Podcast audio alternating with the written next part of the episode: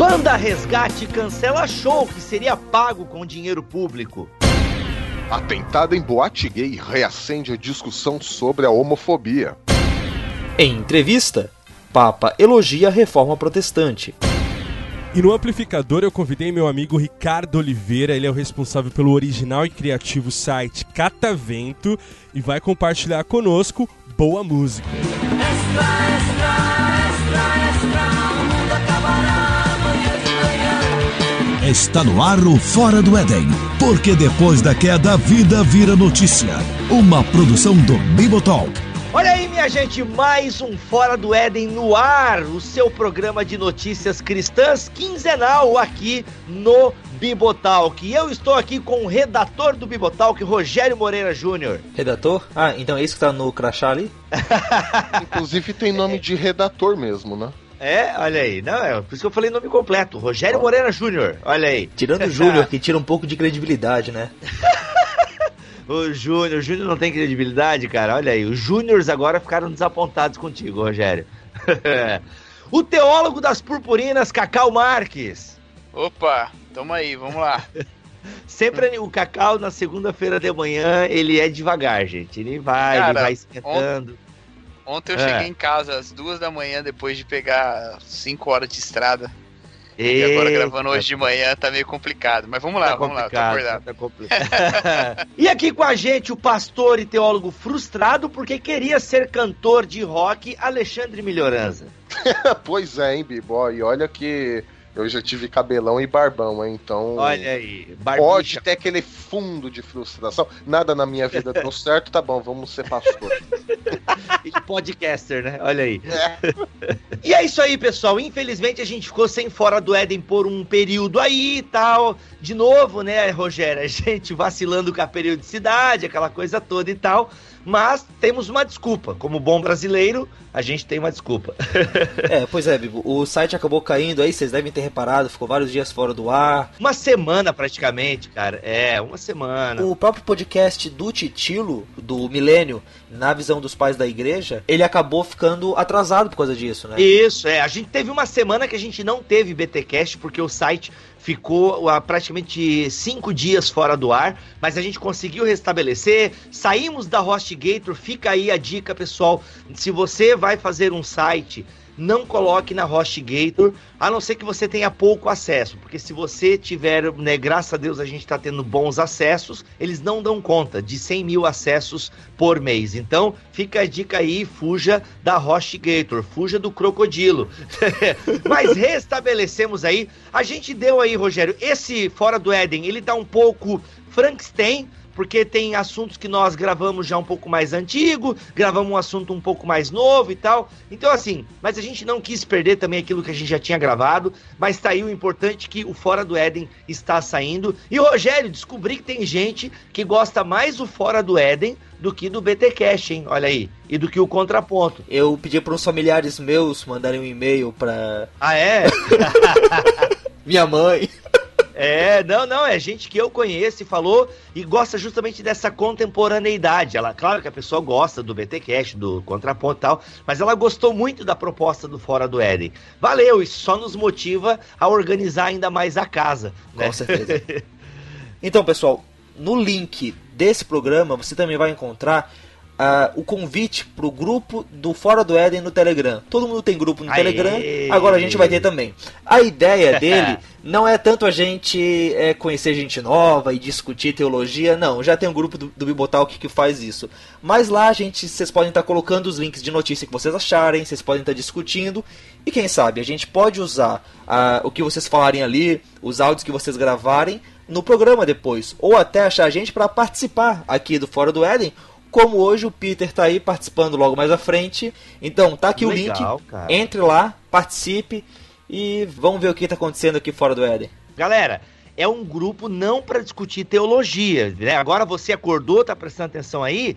Porque assim, gente, já tem o grupo do Bibotal se você quer discutir teologia e lá é treta 24 horas, ou seu dinheiro de volta, como diz o Erlan. Aqui não, esse grupo do Fora do Éden no Telegram é para você postar a notícia, para você comentar a notícia e talvez o seu áudio, se tiver com uma qualidade bacaninha, entra no Fora do Éden. A gente quer aumentar a interatividade com os nossos ouvintes ok? Então é no grupo do, do Telegram que você pode mandar notícia, você pode mandar o áudio, e claro, e ali naquele grupo a gente pode discutir a notícia. Se for de cunho teológico, beleza, a gente vai discutir teologia ali, mas dentro né, do arcabouço da notícia, ok? E lembrando também, Rogério, que se a pessoa não tem Telegram e ela quiser mandar uma notícia para nós, ela pode fazer mandando para qual e-mail? Fora do Éden, arroba bibotalk.com. Olha aí. Você manda lá a notícia, a gente coloca ali na nossa lista de pautas e vamos vendo o que, que a gente consegue tirar. E outra coisa, galera, a gente está precisando de um. de precisando. ai, ai, ai, o, portu, o, portu, o português me assassina, rapaz, é incrível. A gente está precisando de um editor de áudio. Olha aí, você que já editou podcast, você que edita podcast e quer fazer parte da equipe Bibotalk, o Fora do Éden precisa de você. Galera, um dos motivos também pelo qual a gente atrasa o Fora do Éden é que a gente tem o material gravado, mas e aí? E tempo para editar? Né? Estamos sem tempo para editar e tal, aquela coisa toda. Precisamos de alguém que esteja nessa função de edição. Então você que já tem aí é, experiência na edição com podcast, mande para nós aí um dos seus trabalhos que a gente pode dar aquela avaliada e você será muito bem-vindo na equipe, ok? Manda o trabalho para onde? Para podcast@bibotalk.com podcast@bibotalk.com ou joga ali na comunidade do Telegram que a gente vai estar sempre de olho. Comunidade do Telegram do Fora do Éden, essa que a gente acabou de falar. Beleza? Vamos então à primeira notícia deste episódio. Hamilton, o que aconteceu nesse caso de Anápolis? Então, rapaz, na verdade, a gente não quis aceitar porque é, a gente já tem muita grana, né, meu? A gente já está assim, estabilizado. É o seguinte, nós fomos é, surpreendidos, na verdade, por toda essa situação, né? O Zé Bruno recebeu há poucos dias atrás o Beto, que é lá de Anápolis, na conversa surgiu o assunto, você está sabendo da, da, repercussão de um show de vocês lá em, em. Está uma situação ruim, a gente não sabia absolutamente nada. Nós temos um escritório que intermedia essas coisas. E eu sabia, nós sabíamos que tinha um show lá, mas não tínhamos informação nenhuma, além do fato de sabermos que tinha um show. Aí o Beto disse: Olha, está um burburinho lá na cidade, que o show está super faturado, e vai ser pago pela prefeitura, negócio ruim e tal. Imediatamente a gente trocou ideia pelo, trocamos uma ideia pelo WhatsApp, a banda, e já mandamos o escritório cancelar o evento. Né? Imediatamente a gente já mandou cancelar o evento.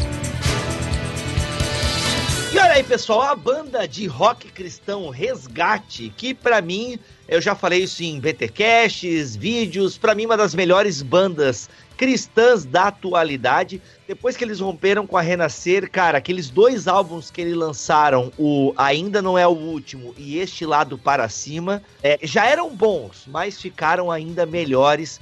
Para mim, uma banda top. Vocês curtem Resgate ou sou só eu aqui? Como é que é? eu bastante, até bastante. o On The Rock, eu tenho todos e acompanhava cada passo. Depois eu me desgostei do mundo gospel, embora. Eles estão à margem, eu acho. Isso, então, desde forte. aquela época, exato, desde aquela época onde eles ainda estavam dentro da Renascer, eu sempre julguei também que eles tinham um, um comportamento diferente né? É, eles sempre foram um pouco à margem. Tem uma, não é uma música rimando luz com Jesus, simplesmente, né? Tem uma mensagem e tal. Eu acho que a banda Resgate faz isso muito bem. E a minha admiração pela banda só aumentou é, depois da notícia que circulou aí que eles iriam fazer aí um show na cidade de Anápolis. Né, para a realização do segundo festival gospel de Anápolis. E o que acontece, gente? A banda Resgate, quando soube que o evento estava sendo custeado com verba pública, que a prefeitura né, iria bancar o evento e tal, rapaz, eles deram para trás. Olha só a atitude da banda. E, e gente, assim, para algumas pessoas podem estar tá pensando agora assim, tá, mas como assim? Só porque a prefeitura ia pagar o evento, por que, que eles estão cancelando? Eu queria que vocês me explicassem o porquê que essa notícia ela gerou esse burburinho. Ok, a banda Resgate não quis se apresentar no evento porque o cachê deles seria pago uh, com verba pública. Né? O porquê que isso gerou tanto burburinho na opinião de vocês? O motivo está claro, ao meu ver, né? Resguardar a imagem da banda, mas aí tudo bem, a gente pode se questionar aqui, né? Por que eles iriam querer resguardar a imagem da banda ou em que uh, a não aceitação desse cachê por parte da prefeitura resguardaria a imagem da banda. Essa é a minha pergunta. O que, que tem de mal? Entende o ponto? É porque parece que é tão óbvio que ninguém explicou direito isso. Então, um site lá da cidade de Anápolis, que é, uma, é a terceira maior cidade de Goiás, é uma cidade com uma, uma boa parte da população evangélica, chega a 34%. Esse site começou a mostrar que a prefeitura ia ajudar o evento não com um trocado, mas com 189 mil reais. Caraca, é grana. Isso porque esse ano já foi repassado 50 mil reais para o Congresso de Mocidades Evangélicas Pentecostais e 40 mil reais para um outro retiro. Esses retiros acontecem lá durante o carnaval porque a cidade não tem é, carnaval tradicional justamente pela população evangélica grande. Então a prefeitura acaba investindo nesses eventos, acaba repassando essa verba, mas aí você vê, a gente está falando de 90 mil reais aqui para esses eventos do carnaval, 189 mil só para o segundo festival gospel de Anápolis. Talvez um superfaturamento? Ah, não sei, não sei. Ou talvez a, a prefeitura investindo dinheiro num festival que poderia ser financiado com o dinheiro das entradas, é, com a venda de CDs, de outras formas que não envolvessem o dinheiro público. Não, eu só queria entender mesmo. Eu penso mais ou menos por aí também, sabe? Cacau, você tá tão quieto, e aí? O que, que você pensa disso tudo? Então, eu tô tentando entender essa história desde que ela saiu, porque assim, creio eu, não é a primeira vez que o resgate é convidado para tocar num lugar onde parte do dinheiro ou o dinheiro todo do cachê vem da prefeitura, né? Porque isso é uma prática bem comum até, entendeu? Então, eu penso que talvez o um novo entendimento sobre o momento do país, alguma coisa possa ter influenciado isso, mas acho que isso tenha mais a ver com a crítica mesmo desse site aí sobre esse gasto, né? Sim, sim. Então, Pode ser. É, não, por causa disso a banda deve ter entendido que neste caso específico eles não deveriam. Porque assim, é, há muito debate hoje sobre o, o, investimento público em cultura, em arte, né? Então, Sim. acho que o, o, o site entrou, é, criticou a prefeitura por causa disso, né? Por, por essa falta de, de sensibilidade. E a banda entendeu que realmente tinha razão, né? Pra, pra mim, a única explicação que faz sentido, porque eles já fizeram isso em outros momentos, creio eu, né? A não Sim, ser que isso seja nesse... uma, uma política de sempre do resgate que nunca veio ao público, porque todo mundo toca de graça quando a prefeitura paga e, e tem show aberto e. Não sei. É que nesse caso específico, a segunda parte aqui da sentença, né, com o objetivo de resguardar a imagem da banda, vírgula, tendo em vista que na cidade esse evento está sendo questionado por conta do valor que a prefeitura está repassando ao Conselho Isso, de é, Desenvolvimento. Não, não, não. Então pode ser que. E eles botam o link do site aí, né? Exato. Mas pode ser que Uh, neste caso, tenha tido algum, algum burburinho de repasse de verba pública ou algum tipo de corrupção tal, e eles ficaram sabendo, e também para não expor a outra parte, e também se resguardar de, puxa, não estamos envolvidos com repasse proveniente de algum tipo de corrupção para nós. Então, estamos fora disso. Né? E nem só corrupção, no sentido, como a gente sabe, de eventos superfaturados em que uma parte do cachê vai para político ou vai para campanha. A gente está em ano eleitoral, né? E municipal ainda. mas eu acho que até a própria ideia de você é, colocar o dinheiro num lugar de fazer um mau investimento. Talvez a prefeitura pudesse pagar menos, tanto que eles comentam aqui na nota que o evento está sendo integralmente pago pela prefeitura da cidade. Se a prefeitura, em vez de financiar tudo, pagasse menos e fosse cobrado de outra forma, ou tivesse outras parcerias, outros patrocínios que permitissem que o evento pudesse acontecer. Bom, seja como for, eu vejo aí uma preocupação, claro, com a imagem deles, né? Já em primeira instância, como eles mesmos ressaltam, né? Com o objetivo de resguardar a imagem da banda. Mas, sei lá, uma tentativa de conciliar discurso e prática, né? Se eles uhum. ficaram sabendo de qualquer tipo de, de uh, de corrupção, ou não propriamente corrupção no sentido de roubo, mas algum tipo ilícito né, de, de, de, de repasse de verbas, né?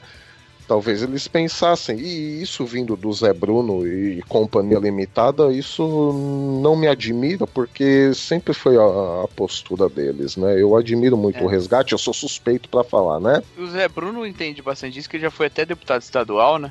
Aqui em São Paulo. Também. É, experiência da qual ele se arrepende, inclusive. Já então, pode isso. isso, isso. Ele conhece talvez os trâmites, né? De onde vem talvez esse dinheiro público, né? Porque assim, eles poderiam fazer isso é, isso é fato, eles poderiam fazer o show e se alguém questionasse isso, eles poderiam usar aquele velho discurso, né? Falou, não, é, nós somos, estamos aqui como profissionais, não somos apenas nós, nós temos também vários técnicos que atuam aqui uh, na montagem do som e tudo mais, e a gente precisa também comer. E é super válido esse argumento, eu acho Sim, também. Sim, então, mas aí eles podiam falar, e outra, da onde veio esse dinheiro? Não nos interessa, não tem nada a ver conosco. Então aqui, eles, digamos, eles elevam um pouco o nível da coisa Fala, opa, uhum. precisamos comer, temos técnicos, temos profissionais que vivem disso, e é muito digno que eles sejam pagos como profissionais, né? Então Sim. veja uhum. que não tem nada que essa história, ah, é ministério, dá ofertinho, não. Profissionais e tudo mais. Só que, como somos cristãos, então este dinheiro nós fazemos questão que ele venha de fontes dignas, né? Sem nenhum tipo de dúvida da proveniência desses recursos. Pois é, teve até aquele vídeo de uma entrevista que o Hamilton deu para o canal Telescópio no YouTube, que ele explica um pouco mais sobre os bastidores desse cancelamento do show. Também uma outra coisa que, que talvez seja importante de falar, recentemente o Resgate, que sempre teve essa postura, né, assim, de ter um, um posicionamento a respeito de diversos temas e tal, é, recentemente eles têm adotado um discurso bastante crítico das práticas mais usuais do meio gospel. Tem uma, alguns vídeos na internet de entrevista deles falando sobre isso. Tem até uma excelente entrevista deles no irmãos.com, em que eles falam que até algumas músicas eles não cantam mais, porque eles acreditam que não, eles não pensam mais daquela forma e tal. Ixi, e... eles não vão mais cantar Fogo no Cão, será? Não sei se eles cantam. Eu gostava tanto de Fogo no é. Cão. Uma que eles falaram que eles não cantam é aquela A Gente. A gente não tem teologia. É, por causa da questão também lá de armar barraco no hotel, não sei o que lá tal. Eles saíram fora. Agora Mas, sim, desde um é, tempo é, pra cá é... eles não cantam mais florzinha também, cara. É? Mas isso tudo tem. Vai tudo no mesmo caminho, né? Eles estão bem bem mais críticos a respeito de algumas coisas, né? Então. Eles se deixaram amadurecer também. Isso acho que é, é, é, nítido também nas suas canções e tal. É aquilo que eu falei. A saída deles da Renascer foi, acho que, muito bom para o amadurecimento da carreira, né? E aí levanta até uma outra questão, é, essa notícia, que é o uso de verba pública para eventos religiosos. Alguém pode dizer, mas Bibo, a prefeitura dá dinheiro para vários para várias manifestações culturais. A prefeitura dá dinheiro para o carnaval da cidade. A prefeitura ajuda no encontro de motoqueiros e tal. Cara, ok. Mas eu penso que a igreja não deve, só porque os outros fazem, como sempre, né? Aquela velha discussão da igreja imitando o mundo, né? É incrível. E é uma coisa que, justamente, né, pode rolar esse dinheiro a mais. É sempre uma verba, é sempre cercada de suspeita, né? né? Pô, um evento custar 189 mil reais. entende? Caramba, o que poderia ser feito, né, com 180... E os leitos dos hospitais. Eu sei que às vezes isso é, uma, é, é um reducionismo, né? O cara fala assim, ah, não tem cama de hospital, mas tem o carnaval. A gente sabe que existem verbas no governo que são para um lado, que vão para o outro, aquela coisa toda e tal. E eu acho então que a igreja não devia se envolver com essa, sabe, com essa politicagem. Quer fazer os seus eventos, meu amigo? Faça, é legal. É, o evangé né, os evangélicos, eles têm direito às suas manifestações culturais. Eu não sou contra. Eles querem fazer show gospel, faz. Mas cobra a entrada, então. Não tira dinheiro da prefeitura. É, Faz por conta. Privatiza o negócio. E assim, ó, é. a, a Marcha para Jesus aqui em Joinville, eu já falei, eu acho que isso em algum fora do Éden ou BTcast, não sei, mas a Marcha para Jesus aqui em Joinville não conta com um tostão da prefeitura. Entende? Claro que, inegavelmente, tem o envolvimento da prefeitura. Por quê? Porque tem que deslocar é, ambulância, tem deslocamento de é, guarnição, de alguma forma até tem, né, um custo. Ah, não, mas porque... aí, Bibi, é diferente em é... termos de custo, porque ali você, onde tem um, um aglomeramento de, de gente, uh, o governo, de forma de aglomeração... Esses ah, tá. franceses... Tá. É, putz, cara, Brincadeira, eu... não tenho moral nenhuma, eu erro alto. É lá, não, não, lá porque... é, é, que lá é agloreira. Não, é, é tudo terminado em mó. Não é são, é man, mas tudo bem. Então, onde tem uma aglomeração de pessoas, o governo é responsável por isso, independente se é evangélico, se é ateu, se é espírita, se é católico, se é. não importa. Então aí vem esse lado do Estado de proteger a população. Então é justo que se tenha ambulância. É, às vezes a gente tem que fechar a rua. Também acho justo. Agora, essa coisa de repasse de verba, de dinheiro público para algum tipo de evento é, cristão, hoje eu vou alargar um pouco aqui o conceito, eu acho que a igreja, como cristãos e a igreja em geral, tem que lutar cada vez mais pela separação do Estado. A igreja Sim, não se cara, mete nas meu. coisas do Estado e o Estado também não tem que se meter nas coisas da igreja. Porque aí é, é virar refém virar refém do então, Estado. Exato, é, virar refém. Só, só vamos, assim, eu entendo o ponto de vocês. Pessoalmente, eu, entendo, eu penso que a questão da participação do Estado em eventos culturais é, é uma coisa boa e até necessária, inclusive com dinheiro.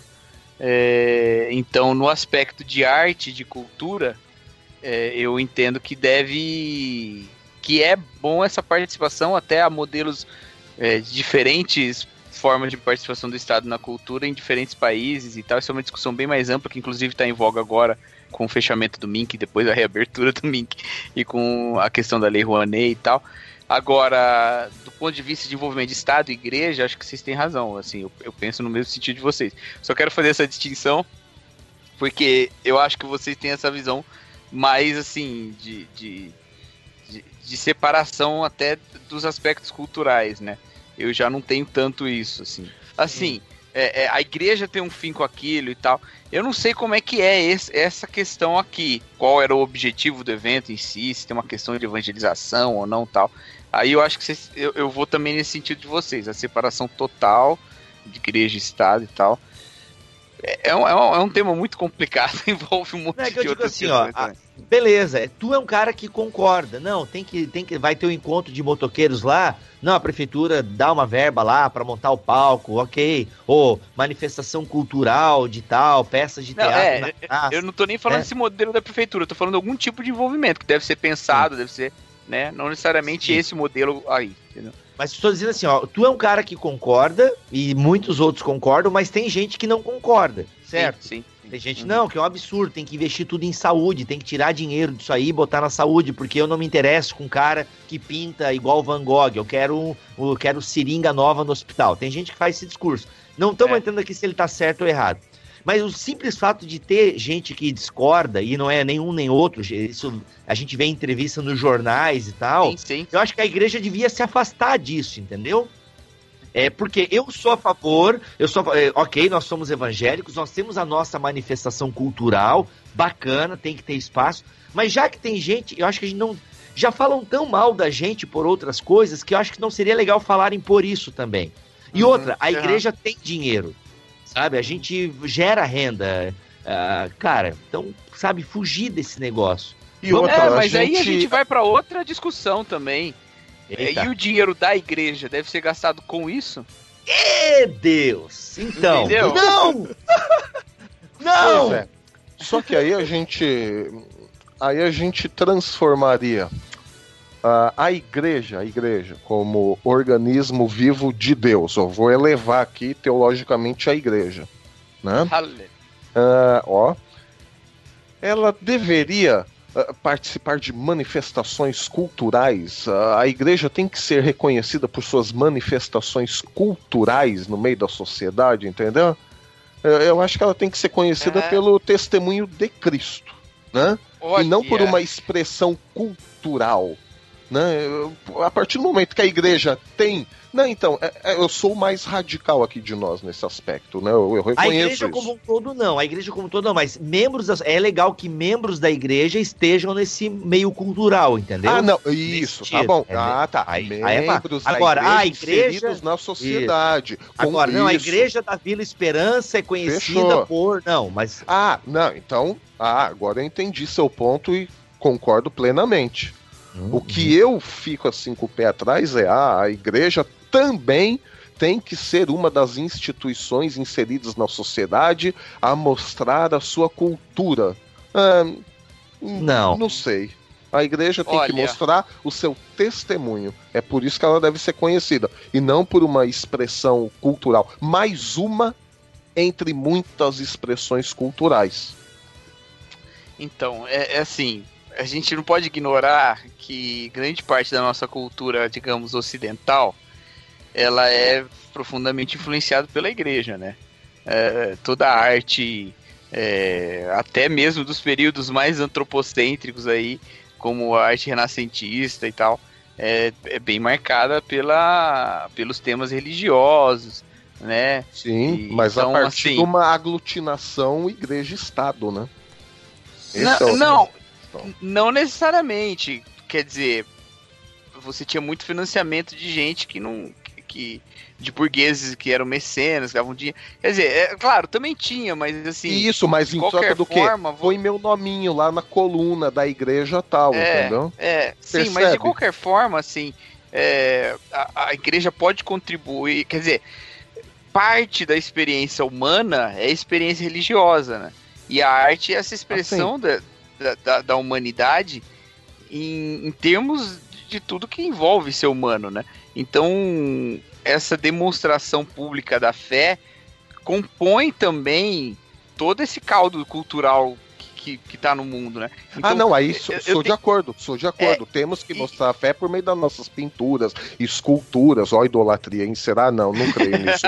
Ah, mas isso, isso- nesse ponto, eu tô de acordo com você, concordo Isso. plenamente.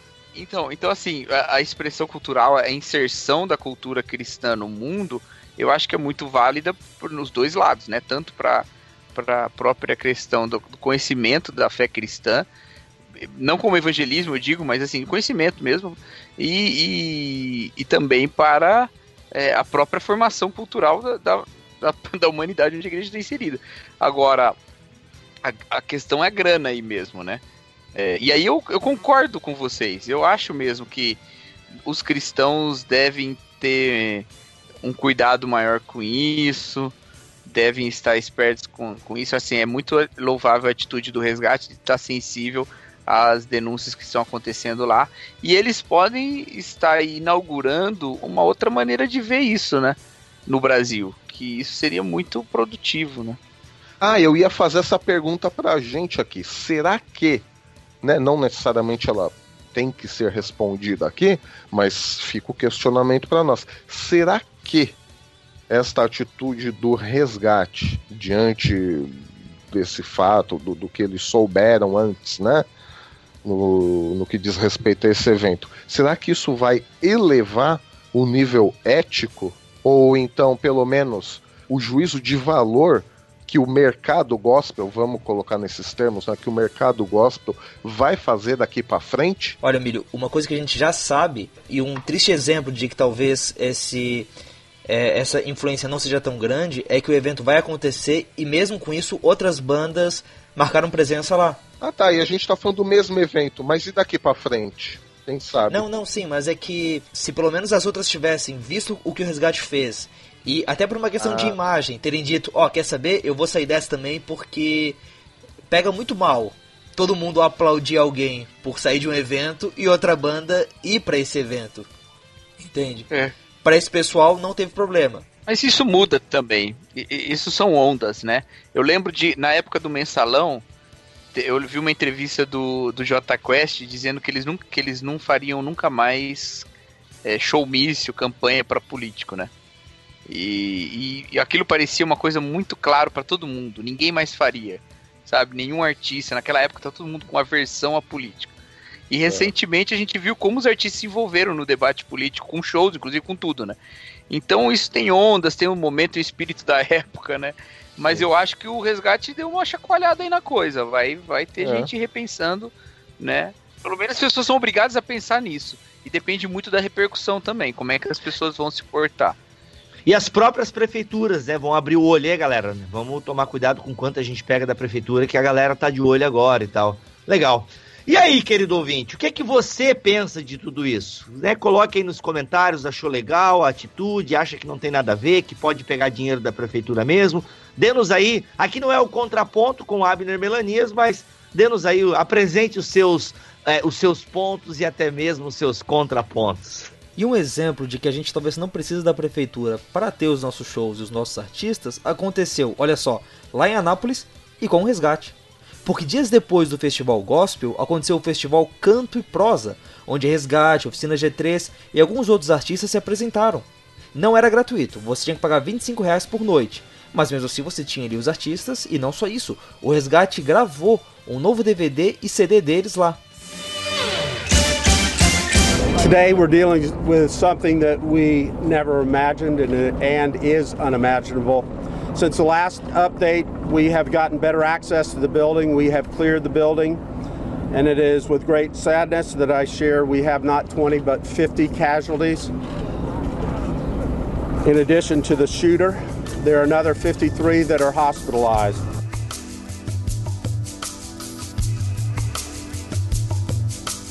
No dia 12 de junho, dia dos namorados, 50 pessoas morreram e 53 ficaram feridas num atentado a uma boate gay em Orlando, na Flórida. O atirador era Omar Martin, de 29 anos, filho de imigrantes afegãos, e foi morto por um oficial da polícia depois do tiroteio. Gente, esse aí é um assunto que é, rolou muito aí nas internets rolou muita discussão. A gente até nem sabe ao certo aqui como tratar dessa notícia, porque a gente também não quer cair no mais do mesmo, mas algumas coisas precisam ser faladas. A primeira coisa que é, tem que ser falada, gente, é que esse papo que os cristãos. Vamos começar primeiro aqui olhando para dentro da nossa casa, galera. É, esse negócio que os cristãos fizeram eu achei muito feio, sabe? Ah, porque cristãos foram mortos lá no Paquistão e a mídia não falou nada. Sabe assim, esse negócio de ficar comparando Essa competição, morte... competição é, de quem morre mais para ver quem é mais perseguido, né? É, primeiro, gente, que a galera ficou requentando notícia que era lá de março, então já não é nem justo. Se, ó, teve um dia, gente, sem brincadeira, tem um dia que eu tirei meia hora do meu dia e falou: hoje eu vou comentar absurdos no Facebook. Quando eu ver uma coisa que eu não concordo, eu vou comentar. Eu tirei meia hora do meu dia e eu. E, cara, o que eu mais comentei é: gente, pelo amor de Deus, parem de fazer isso. Isso não é uma coisa honesta. E outra, a notícia é de março não tem sentido a mídia ficar comparando. E nesse lance de mídia, o próprio Fora do Éden tratou disso no primeiro episódio, então. Sim, é, sabe? A galera. Não que o pessoal seja obrigado a ouvir Fora do Éden, mas pelo menos ter a sensibilidade é, de olhar quando a notícia é publicada, quando a notícia foi publicada. Então, assim, mas mesmo que tivesse acontecido simultaneamente o ataque em Orlando e o ataque aos cristãos, galera, não faz sentido. É ridículo da nossa parte ficar pedindo manchete, sabe? É. Cara, eu fico assim, o que que Porque a imprensa não falou nada que morreu Ai. cristãos. Falou, Sabe? gente. É, e daí, gente? E daí? Ok, É. a- é óbvio que a mídia vai dar mais holofotes para a questão homofóbica e tudo mais. Isso é óbvio. E vocês querem. é, é, eu não entendo esses crentes, cara. Sabe assim, ó, eu tenho vontade de aderir à modinha, mas eu não vou fazer porque é modinha. A romper com o movimento evangélico, sabe? Mas eu tenho vontade, às vezes, porque eu tenho vontade de pegar esses crentes assim, ó, de fazer, gente. Vamos tomar um, um- um chazinho de, de bom senso aí, de se toca, sabe? Vamos respeitar a dor das pessoas. Não foram 50 gays que morreram, tá? Foram 50 pessoas, tá?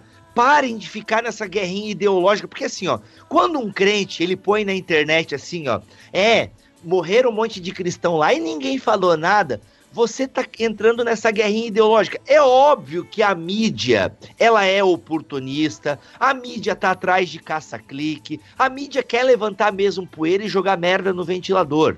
Tá? É isso que a mídia faz. A gente já sabe que a mídia é ideológica, ela tem as suas tendências e tudo mais. Aí você quer ficar disputando com isso, cara? Quando você faz esse tipo de postagem, você tá fazendo tudo errado. Pior, é, as pessoas estão fazendo exatamente aquilo que João criticou em Apocalipse.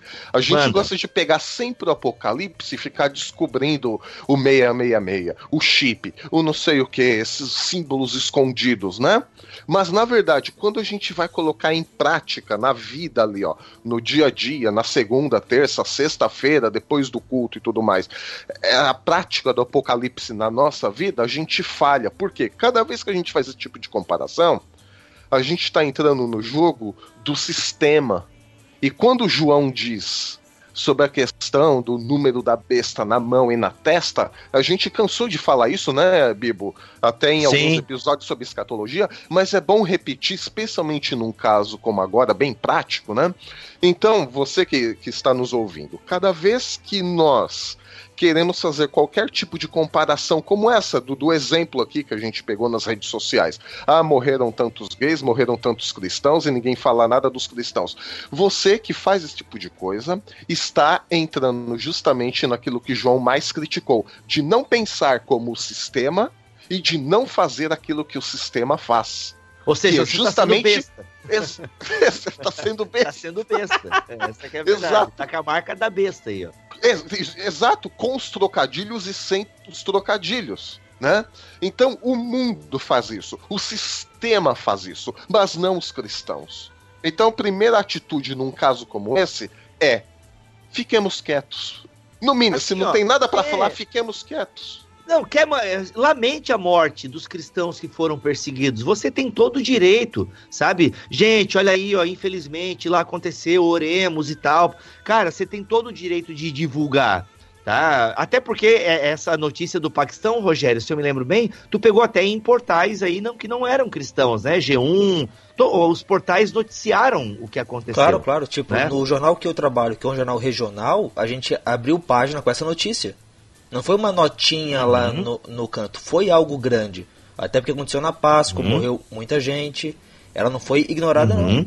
Sim, e mesmo que tivesse sido ignorada, saiu só lá no G1, numa notícia que ninguém leu.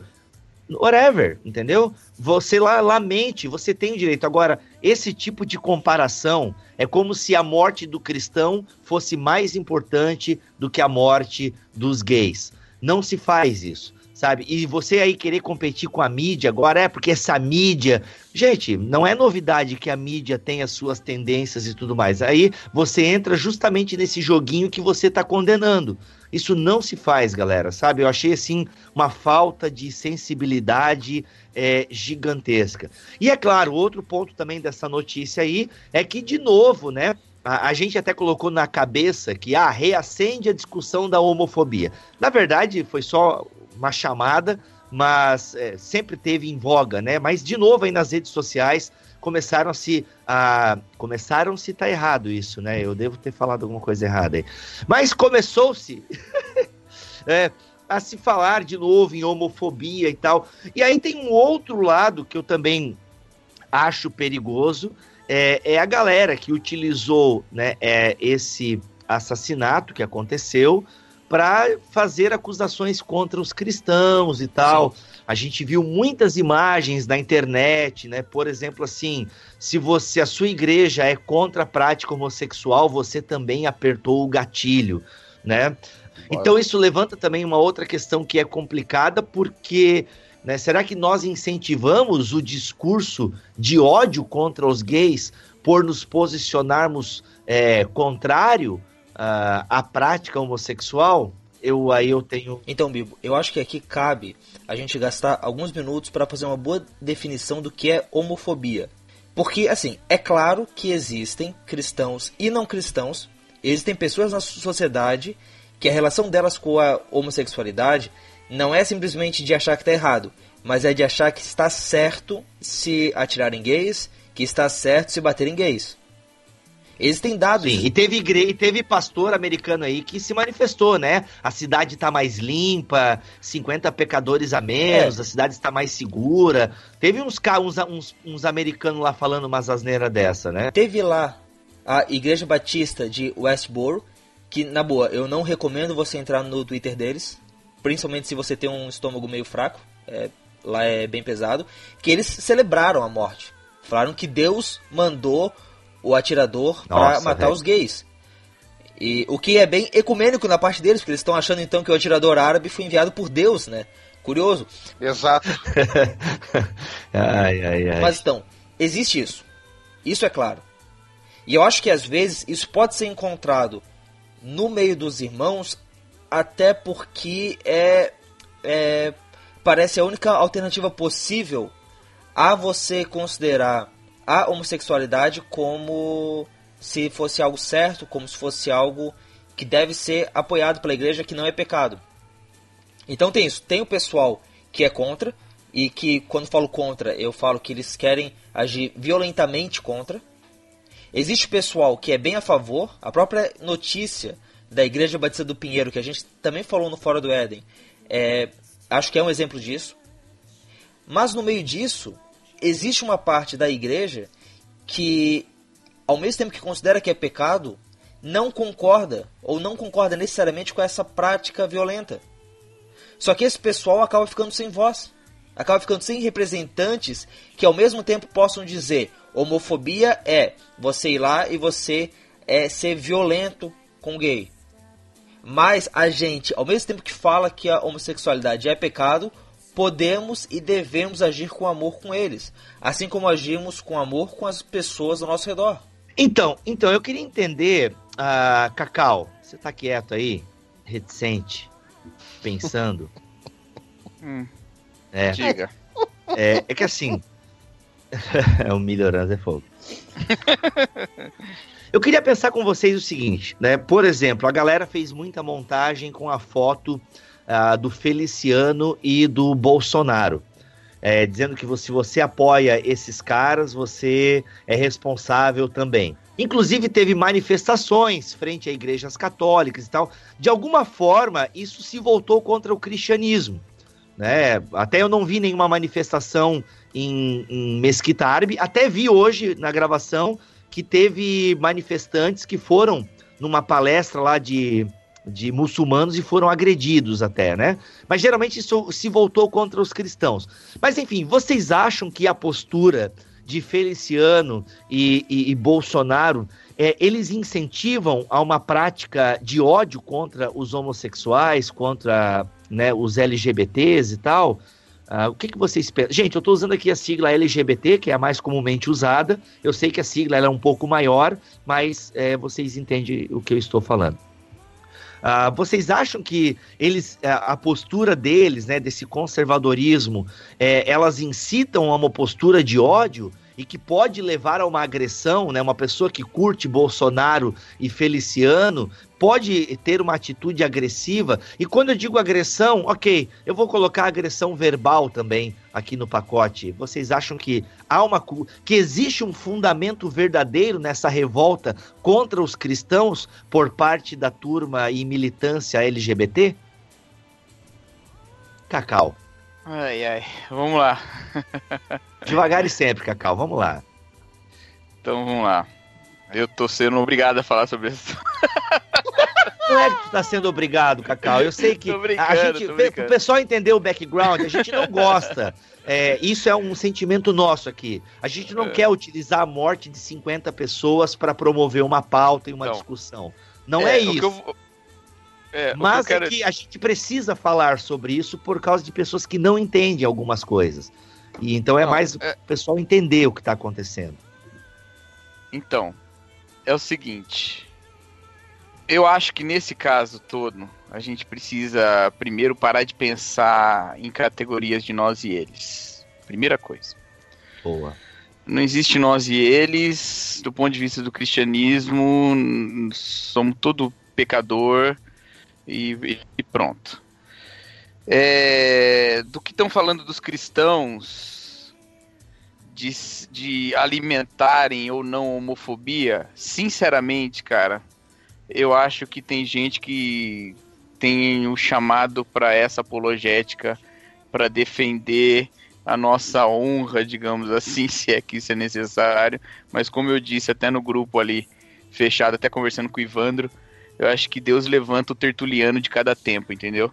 E tem gente capacitada para fazer isso. Então você não precisa estar tá preocupado com isso. Já chamaram a gente de incendiador de Roma, de incestuoso, de canibal, e a gente está aqui até agora.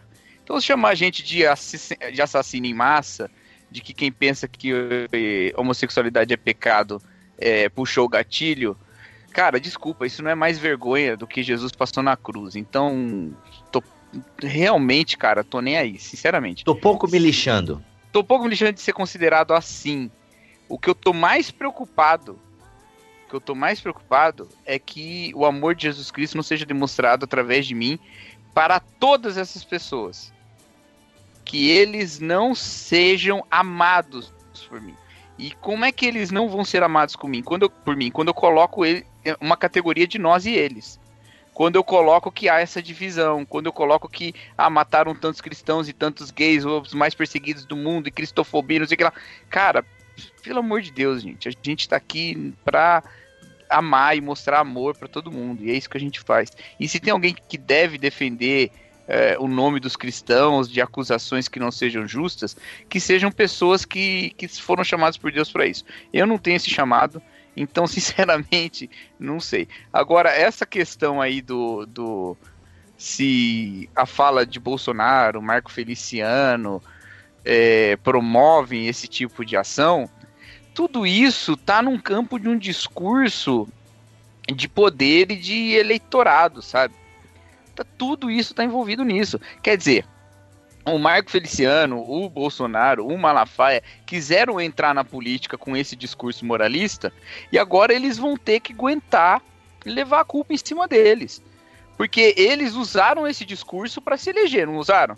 Agora eles vão usar. Se for injusto usar para se eleger, agora eles vão receber injusto para derrubar eles também, porque o jogo político é esse.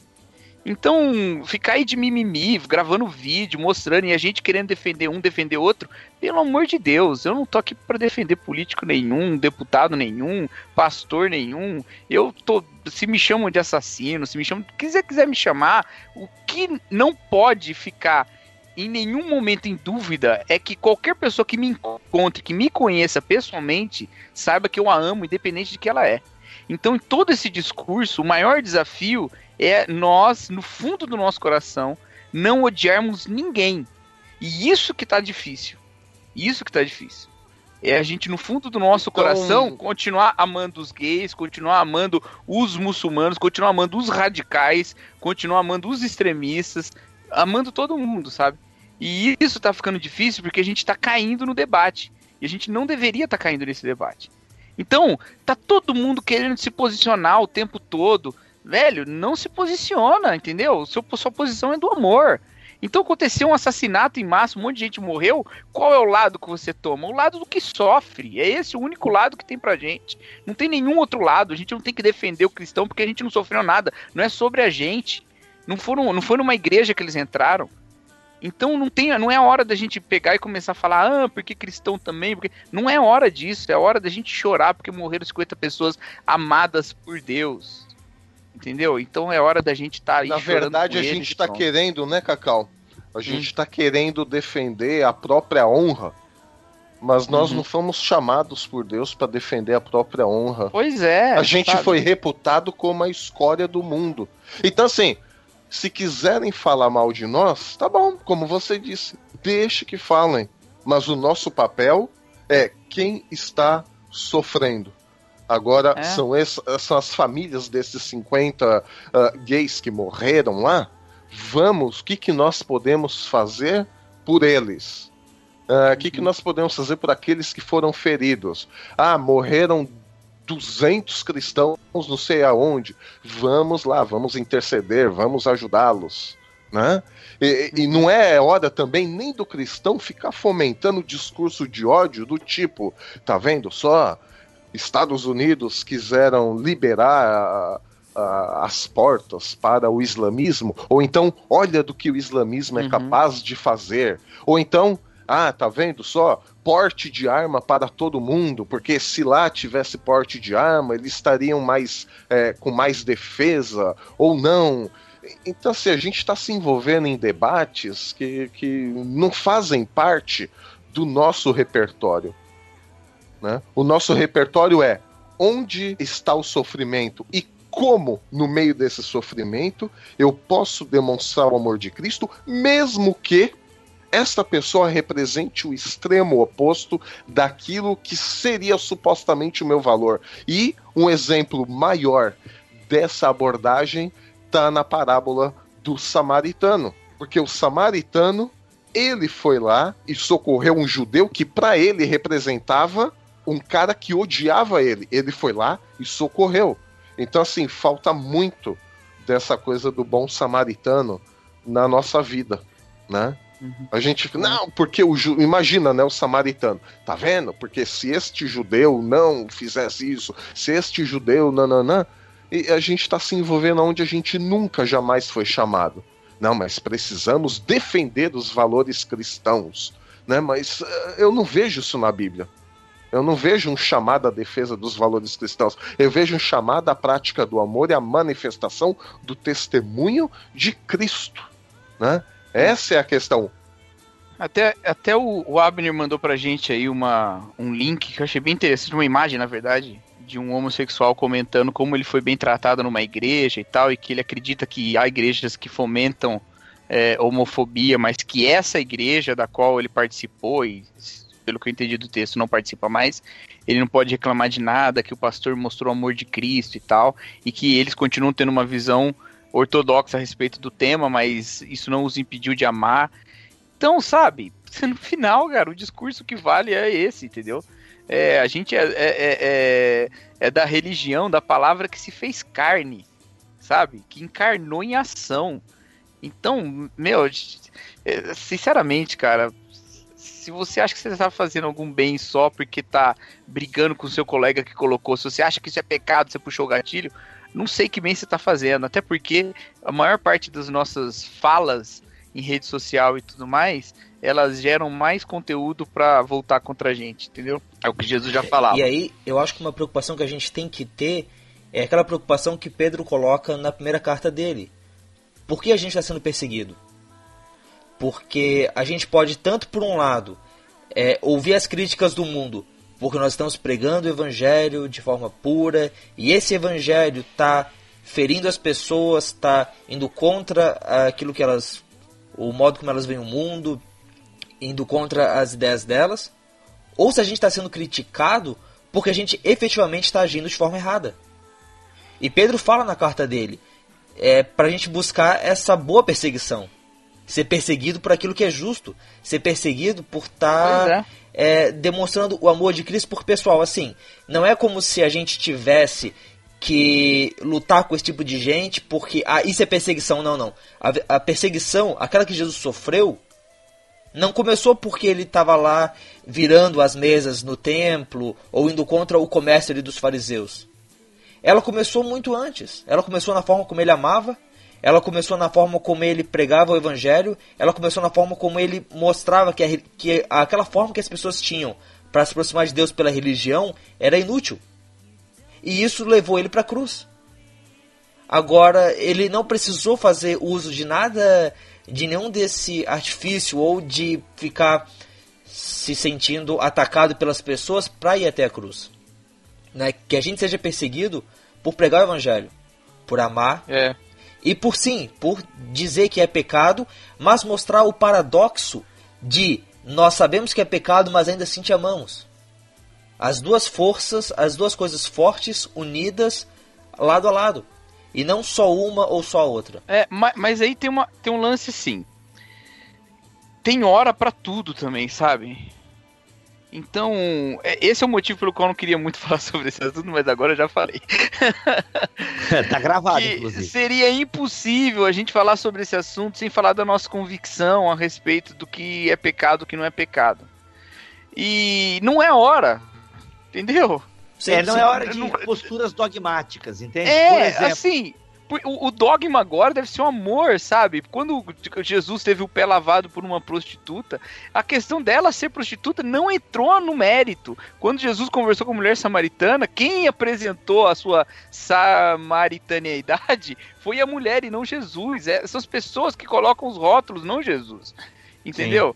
Então, a gente, às vezes a gente tem que entrar nesse debate, a gente tem que colocar o rótulo, a gente não deveria ter que colocar o rótulo.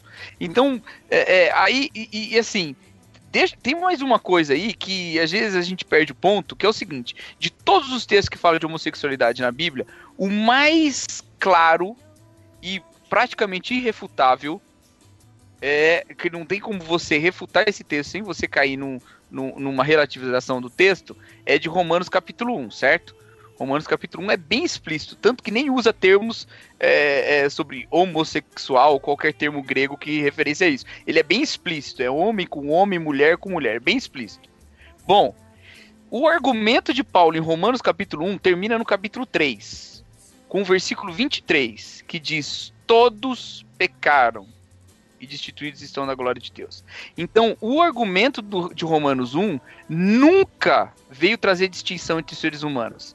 Veio trazer unidade debaixo da ira de Deus. É esse, que é o argumento de Paulo ali nos três primeiros capítulos de Romano, para chegar no todos, no, no versículo 23. Agora, a gente ficar toda hora botando rótulo e separando, isso é diabólico, isso não, E não é cristão. Cacau, pra quem Paulo escreve a carta aos Romanos? Ele escreve para uma comunidade cristã ou ele escreve para a sociedade em geral? Pra Ele uma para uma comunidade cristã. Exatamente. Ou é. seja, não é papel do cristão ah, chegar diante da sociedade e falar: vocês, pecadores imundos, tananana, por fazerem isto, isto, isto. Porque a gente classifica, a gente tem uma mania horrível de classificar o pecado como coisas que nós fazemos que nos distanciam de Deus. Né? Na verdade, o pecado é o que nós somos nos distancia de Deus. E o que eu sou é, é a mesma coisa que o homossexual é, que outra pessoa é, que um direitista é, que o esquerdista, que o político, que não sei quem, que o contador, que o engenheiro, que o pastor até mesmo. Né? Não é o que a gente faz, é o que nós somos que nos distancia de Deus. Então não tem cabimento a igreja chegar diante do mundo e falar: vocês homossexuais são pecadores, porque todos são pecadores. Não faz o menor sentido teológico esse tipo de argumento ou essa cruzada que nós vemos alguns pastores fazerem, né? Porque Paulo usa esse argumento dentro de uma comunidade cristã e para falar, "Ah, bando de pecadores, é o seguinte. Você era homossexual, você era mentiroso, você era ladrão, você era adúltero, você era isso, nanã. tá vendo? Ó, todos nós aqui somos pecadores, estávamos debaixo da ira de Deus, mas agora em Cristo nós somos nova criatura, nós estamos justificados, pois pela fé, e aí vai capítulo 5, 6 e tudo mais. Né? Então, esse discurso moralista ou moralizante ah, da igreja perante o mundo não tem o menor cabimento. O nosso discurso perante o mundo deveria ser: seres humanos, todos nós estamos longe de Deus. Percebe? Não é o que nós fazemos, é o que nós somos. A nossa natureza nos empurra para longe de Deus. E nós estamos debaixo da ira desse Deus. E por isso ele enviou Jesus e todos aqueles que nele creem não estão mais condenados, mas passaram da morte para a vida. Percebe? Não, não é um uhum. discurso moralizante, é muito mais que isso, é, é ontológico, é, é, mostra o que o homem é e não o que o homem faz. Então, como igreja, nós temos que parar com essa mania de encarar o pecado como aquilo que a gente faz, mas como aquilo que nós somos. Né? Porque uhum. senão, enquanto nós classificarmos o pecado dessa maneira, a gente vai continuar insistindo que o homossexualismo é mais pecado do que o mentiroso, que o adultério é mais pecado do que o cara que faz pequenos trambiques, entendeu? Mas não, Sim. nós somos tudo isso porque estamos longe de Deus. E não é tanto o que nós fazemos, mas é o que nós somos. Que, inclusive, essa é a tônica do Sermão da Montanha. Sim. Inclusive, ouça aí os BTcasts sobre o Sermão da Montanha. Exatamente. Que estão essenciais, eu diria que são essenciais. E somando isso uhum. também, aquele que vocês fizeram sobre cristianismo e moral, Exato. do e o Alex, ficou perfeito. A, a parte um pouco dessa questão teológica, dentro daquilo que o Cacau, parte do discurso do Cacau, por exemplo, a comunidade LGBTT, eles divulgaram a seguinte imagem, né? Se você acha que ser LGBTT é pecado, você também puxou o gatilho. O que é que os cristãos fizeram em contrapartida? Fizeram a mesma imagem, só que mudaram a frase. Se você acha que ser LGBTT é pecado, você tem todo o direito. Cara, e aí eu percebo que é uma linha é, é, assim. Primeiro, aquilo que vocês já falaram, nós não precisamos nos defender. Eu acho que essa imagem em resposta, ela não tem sentido, porque você só entra na é igual é igual o jogo do Brasil e Argentina, quando como é que é que o jogador faz para irritar o outro time? É é catimba é mesmo. É catimba, né? É, é, enfim, é. faz esse negócio aí que eu acho que é catimba. Então, parece que a gente entra nesse jogo. Eles fazem essa imagem para nos provocar e a gente vai lá e entra na nossa na provocação também. Não, cara, a gente só perde. Eu acho que eles estão errados? Sim, eu não concordo em nada com o que essa comunidade aí LGBT postou. Eu acho que eles estão errados e estão querendo nos provocar. Se eu faço uma imagem em contrapartida, eu tô só entrando na onda, sabe? E eu acabo não somando. E aí, é bem aquilo que o Cacau falou antes ali, uh, não é nosso dever ficar se defendendo. Eu entendo, gente. Ok, a gente tá ficando, tá sofrendo um monte de, de acusação aí, beleza. Mas o problema é assim, escolha alguém, né? Teve gente que se posicionou contra isso, sabe? Pessoas que vocês conhecem, que são bem articuladas, que não é um Zé Ninguém ou alguém que só quer pirraça, curtida e like. Então vai lá, quem sabe então compartilha um texto desse cara, entendeu? Mas sabe, não, fica fomentando. Fo... Cara, não ajuda em absolutamente nada na nossa aproximação, sabe? E, enfim, já conversamos isso outras vezes também. A gente precisa, e acho que a gente encerra essa pauta. É, gente, vamos amar acima de tudo, entende? Essas discussões ideológicas, elas têm que ser bem feitas, é, tem horário e local para isso, e com certeza não é em cima na, não é em cima da morte de seres humanos que é o melhor momento para a gente discutir essas coisas. Amigos de bancada, mais alguma questão sobre isso? Tem. Olha só. Opa. Dizer que é pecado, o que significa isso? Jesus morreu pelos pecadores. Então, o melhor de Deus foi dado para o pecador. Dizer que alguém é pecador é dar o melhor de Deus para essa pessoa, é se comprometer a isso. Então, se Jesus veio não para que o mundo fosse condenado por ele, mas para salvar o mundo, é para isso que você está aqui também.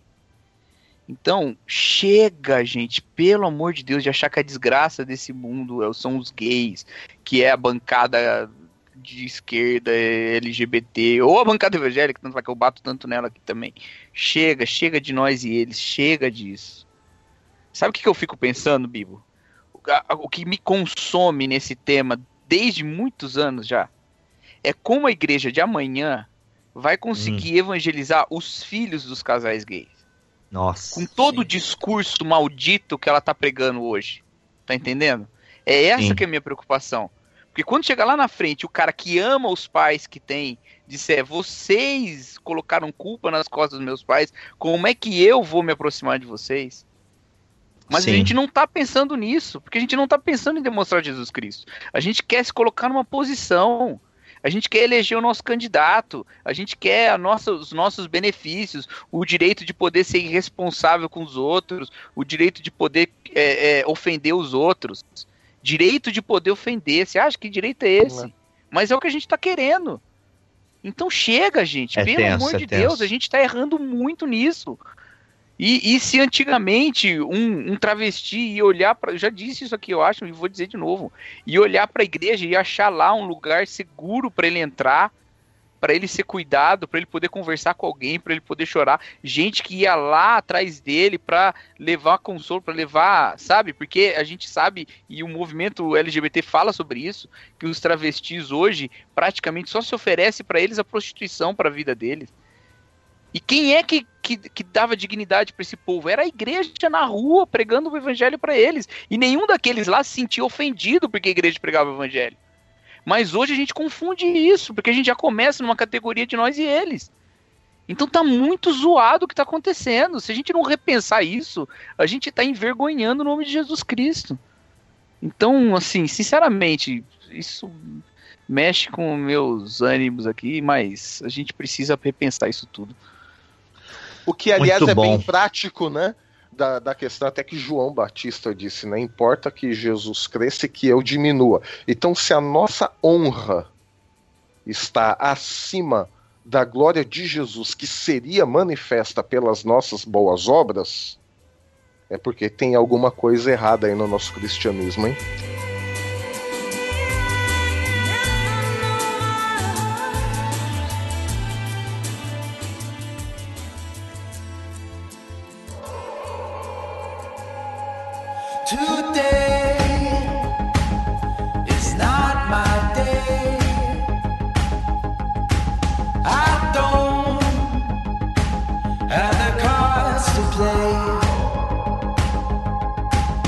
Olá, meu nome é Ricardo Oliveira e eu sou editor do catavento.me, um site especializado em conteúdo sobre coisas inspiradoras, principalmente encontrando pontes entre cultura pop e fé cristã. Esse é o Amplificador, o espaço dentro do Fora do Éden em que a gente procura reverberar boa música. Nessa edição eu trago para vocês o som do Colony House, que é um quarteto do Tennessee nos Estados Unidos que faz um som que eu diria que é assim vibrante, aquele som que é para quem gosta de rock, que serve para você dançar. E se você não gosta de dançar, pelo menos você balançar o pezinho na pista. o Colony House antes se chamava Caleb, que não por acaso é o nome do vocalista da banda, o senhor Caleb Stevenson Chapman. E se você reconheceu esse último sobrenome, Chapman, não se engane, meu amiguinho. O Caleb e o irmão dele, William, são filhos do cantor Steve Curtis Chapman, que você talvez lembre dele aí, um cara que fez sucesso nos anos 90, no começo dos anos 2000, com canções cristãs. E no YouTube talvez você até encontre eles tocando juntos, o Steve Curtis Chapman cantando, sendo acompanhado pelo Caleb e pelo William Chapman. O Colony House contou numa entrevista na Relevant Magazine alguns anos atrás, quando lançaram seu primeiro disco, que eles até tentaram seguir os caminhos do pai, tocar na igreja, mas eles dizem lá na entrevista que o lugar deles não era exatamente tocar na igreja, eles se sentiam deslocados, não necessariamente por causa da fé, tá? Mas basicamente porque fazer música daquele estilo não estava fazendo sentido para eles. E aí foi quando a música deles tomou uma forma bem interessante, né? Então você vai encontrar no som do Colony House influências sonoras que vão passando aí por Vampire Weekend, que passam por YouTube e em alguns momentos e especialmente mais recentemente algumas pitadas daquele indie rock que influenciou bastante, por exemplo, o Arctic Monkeys. Então o primeiro disco da banda saiu em 2014 e se chama When I Was Younger. E a música mais famosa do disco se chama Silhouettes, mas eu particularmente conheci a banda através de uma outra música que eu gosto bastante que chama Waiting for My Time to Come, que é uma baita canção que começa lentinha, que vai tendo um ritmo que vai crescendo, aumentando a, a pressão da música até o momento que ela tem um gás incrível, justamente porque ela fala sobre esperança em tempos difíceis. E é bem, bem boa mesmo, eu recomendo muito. O Colony House anunciou um disco novo que deve sair em setembro, mas eles acabaram de lançar um single que veio de brinde com um clipe muito massa. O nome do single é You Know It. É uma balada mais romântica no clima deles, bem pra cima. Ah, você sente uma identidade da música bastante nesse single novo. Então vale a pena assistir, vale a pena ouvir. Tem disponível no iTunes, Spotify. E o clipe está exclusivo no site da Vevo, mas você pode ir lá no catavento.me e conferir mais detalhes sobre a banda e também assistir e ouvir You Know It, o novo single do Colony House. Essa é a minha recomendação no amplificador aqui no Fora do Éden e a gente se encontra numa próxima. Até lá.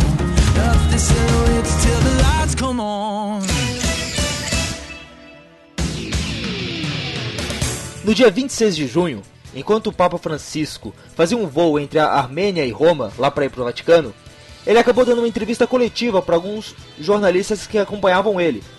Um desses jornalistas, o Tilman Kleinjung, e o Melhorança depois vai corrigir a minha pronúncia do alemão, lá de uma rádio da Alemanha, perguntou para o Papa se já era hora de ele, da Igreja Católica voltar atrás na excomunhão do Martinho Lutero, que aconteceu lá durante a Reforma.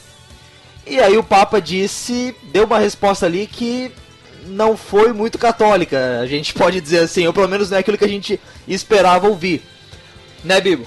Pois é, rapaz, esse Papa aí, ele tem uma, é, ele é aquele Papa assim que diverge, diverge opiniões, não, como é que fala bonito isso que divide opiniões, divide. né? Ah, né, então ele fala, mas ele fala umas coisas muito bacanas, algumas coisas ousadas, e nós tínhamos prometidos em Foras do Éden anteriores, inclusive, inclusive o Alexandre estava aqui com a gente, que nós traríamos e falaríamos aí um programa, abordaríamos de novo algumas declarações do Papa, e a gente trouxe novamente o Alexandre aqui para conversarmos sobre essas declarações do Papa. Seja bem-vindo, Alexandre, novamente aqui no Fora do Éden. E aí, Bibo, e aí, Rogério, tamo junto de novo. Beleza, e também trouxemos o Peter Martins, que também é católico, comenta lá no Telegram, é mantenedor do Bibotalk e é um menino, menino, menino, que gosta muito de teologia, investiga. É o Peter que aguenta os trancos lá na comunidade do Telegram. E aí, Peter, beleza? E aí, pessoal, beleza? Bibo, Rogério, Padre Alexandre, tudo bem com vocês? Beleza, show de bola. E vamos então, gente, aí conversar. Tem várias declarações do Papa. Eu até brinquei num programa passado que eu gostaria de fazer um programa só sobre as declarações do Papa. Mas a gente, como estamos aí perto de outubro, 500 anos da reforma, né? Tá se come... Não, é só ano que vem que vai se comemorar os 500 anos, né? É. Tá rolando, né? Jubileu geralmente é um ano de comemoração, né? Olha aí. Então a gente quer, a gente queria conversar um pouco sobre essas declarações do Papa. A primeira coisa que eu acho que a gente podia perguntar, né, Rogério, como nós devemos ouvir essas declarações do Papa? É, não somente essa, entre outras que ele fala, e às vezes ele fala alguma coisa e parece que depois o Vaticano dá aquela retificada no que ele falou, né? E a gente tá vivendo uma coisa, eu não sei se já aconteceu antes, como é que fica essa questão da infalibilidade papal, que nós, como protestantes, é até uma crítica que a gente gosta de fazer quando a gente vai falar mal dos católicos, é, é, porque eles têm lá aquela infalibilidade papal, onde já se viu uma coisa dessa tal, tal, tal. Como é que vocês entendem, como é que, como é que vocês ouvem o Papa, né? Como é que a gente deveria ouvir o Papa? Certo. É, eu, eu diria, primeiramente, que a gente ouve o Papa como ouve um pastor né? Então, eu como padre tenho o pastor também, que é o meu bispo. No caso agora, o Papa Francisco para mim é, é, bispo local e, e, bispo universal, né? Porque eu tô Olha aqui aí. em Roma. Desculpa, Ei, desculpa. Eita, é, nós. Mas assim, trazendo para esse contexto de pastor e, e, e povo, né? Às vezes você escuta o pastor e, e, fala assim: Meu, eu, eu acho que eu não alcancei. Ou ainda você fala assim: Putz, o pastor deu uma viajada. Sim. Mas isso não, não significa que você descla desclassifica ou descredibiliza o pastor, né? Então, assim, é, é importante entender isso, que, que a autoridade não significa que você vai simplesmente concordar sempre 100% ou, ou é, seguir cegamente, né? Eu acho que isso, de princípio, é, é uma coisa. É, é um ponto a, a, se partir. Mas e como é que a infalibilidade entra nisso? Porque realmente, uma coisa é a opinião é, que ele dá aberta.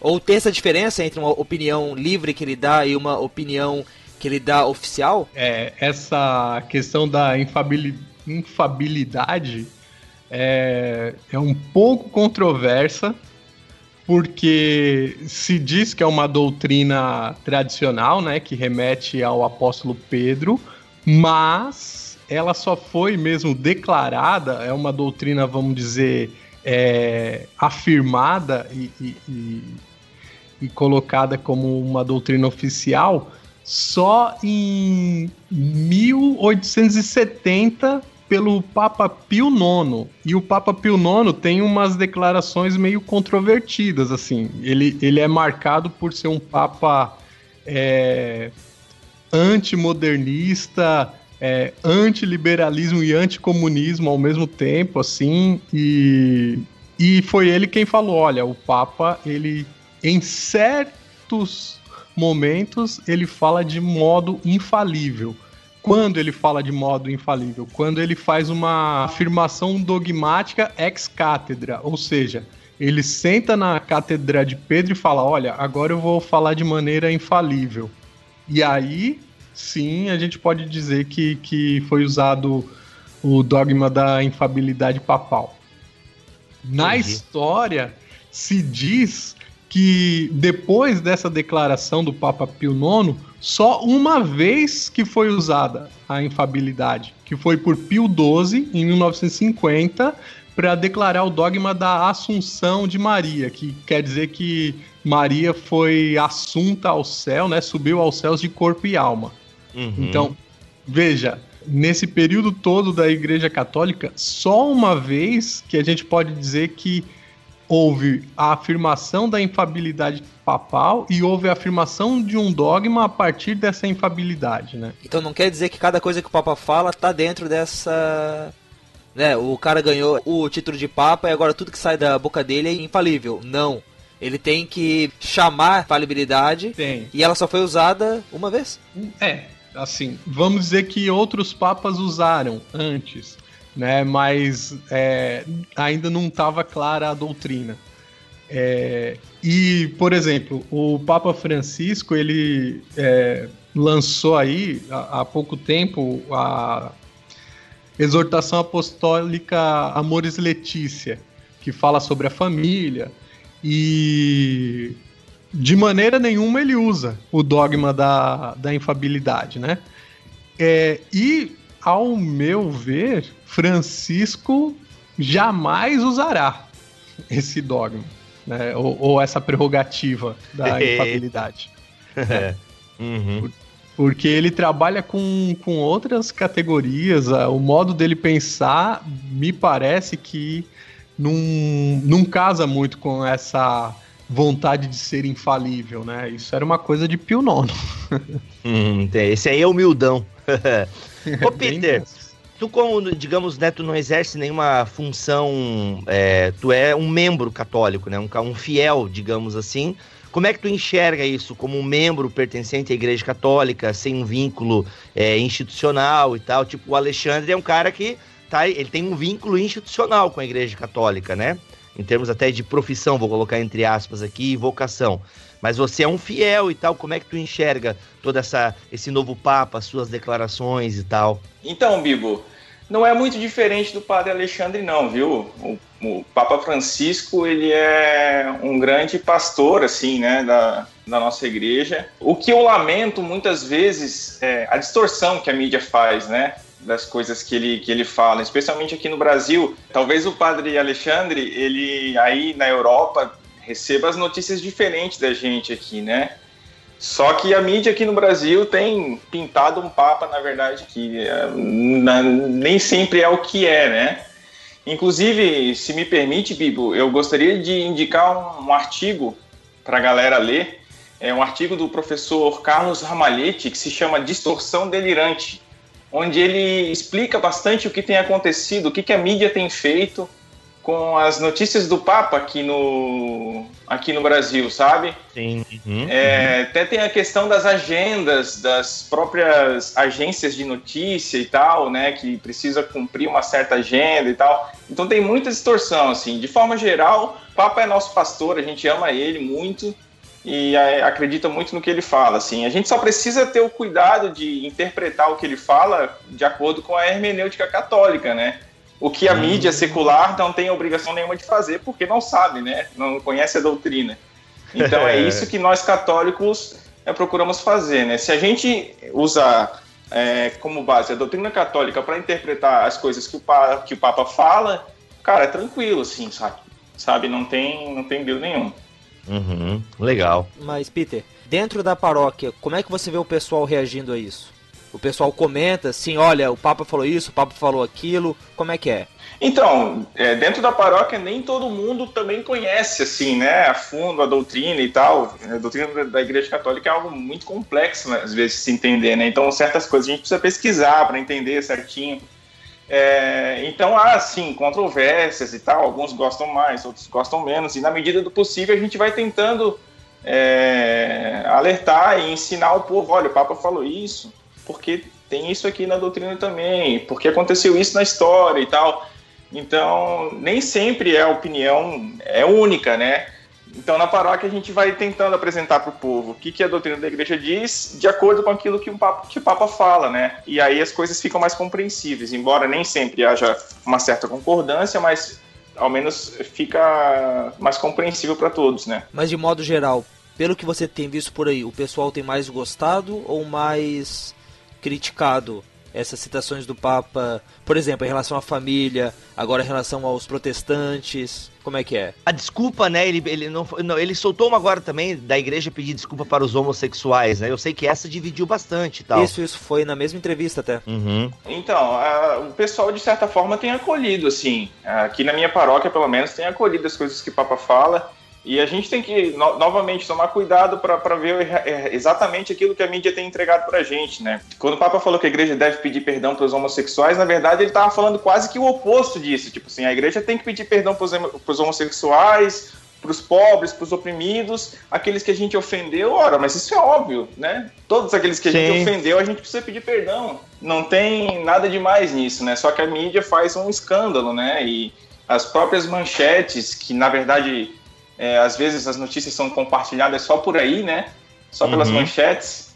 Então Sim. isso acaba ganhando mais destaque do que a própria fala do padre em si, né? Sim, até a do casamento foi bem mal interpretada, essa do casamento, né? Eu nem lembro, mas eu sei que eu fui ler daí a reportagem e não era bem assim que os casamentos não são inválidos, mas ele explica o porquê, né? Da galera que casa tudo torto e tal, uma parada assim. Eu, eu... Vocês chegaram a ler essa do casamento, não? Então, é, ele tava falando lá, e o que ele disse é que porque a sociedade de hoje é muito imediatista, ela não é muito ligada em compromissos, as pessoas dizem no casamento que vão viver para sempre ao lado da pessoa e uhum.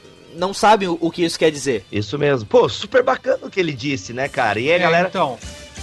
É, eu, eu fui ver, né? Eu, na verdade, nem tinha visto esse contexto dessa fala e na verdade foi um encontro que ele teve aqui na diocese de Roma.